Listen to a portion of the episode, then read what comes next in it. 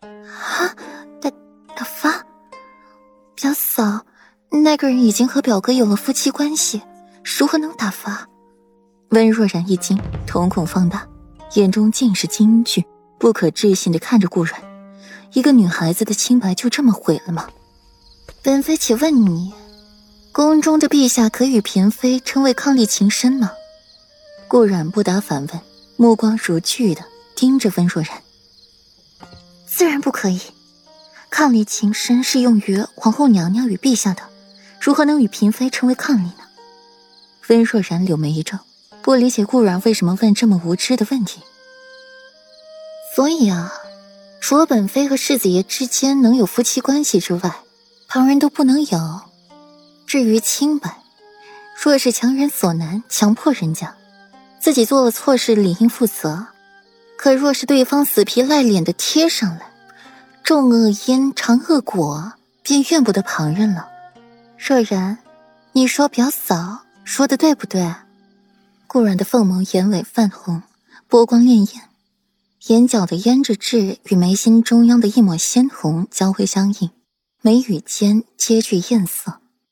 偏红艳滴血的朱唇一张一合，尽吐毒舌言语，指桑骂槐，把温若然贬得一文不值。桔梗在旁听着，甚是觉得过瘾。小姐还是小姐，沉默则罢，一开口便是将人往死里骂。这话说的让那表小姐连回嘴的能力都没有。夜深了，表妹也早些回去歇息吧。桔梗，我们走。恭送表嫂。温若然扶一礼，目送着顾然走了。嬷嬷，表嫂好厉害啊！温若然垂下了眼眸，看一眼药老的房门。表姑娘，您可不能认输啊！这世子妃厉害又怎么样？重要的还是要看世子爷的意思。您是世子爷唯一的表妹，世子爷能不护着你吗？安嬷嬷见温若然面露颓败之色，连连出声给温若然加油打气，不让她认输气馁。嬷嬷，我知道了，我们明日再来看药老吧。温若然眼底流露出了一丝悲伤，他活不了多久了，又还能去争什么？表哥的心思又不在自己身上。自己今日去看表哥，身上的锦衣绣工粗糙，尺寸和表哥有所出入。可表哥那样一个挑剔难伺候的人，居然半点不嫌弃，连床榻上的被子都还是和表嫂共用的。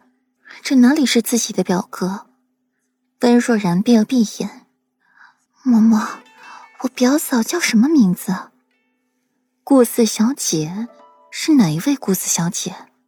顾阮，顾太师的第四女。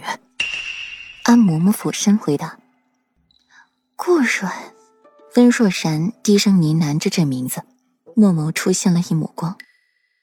顾阮从药老院子回去，一路上在思索寒毒的解法，走到了七云轩才醒悟过来。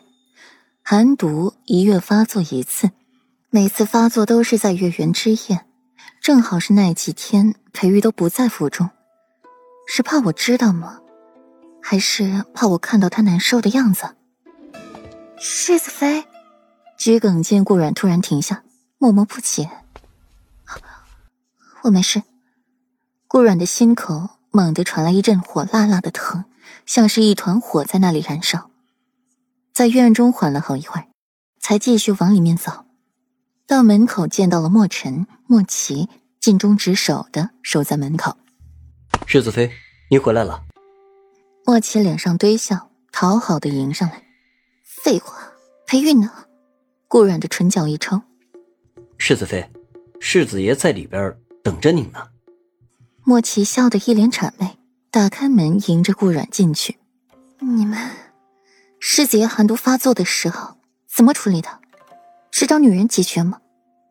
怪不得那么熟练。这是什么问题？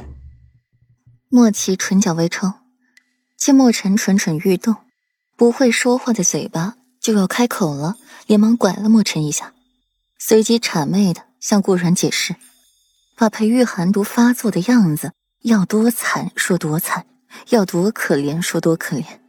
但是裴玉刚正不阿，一直为顾软守身如玉。除了表小姐特殊情况以外，连女人的手都没摸一下。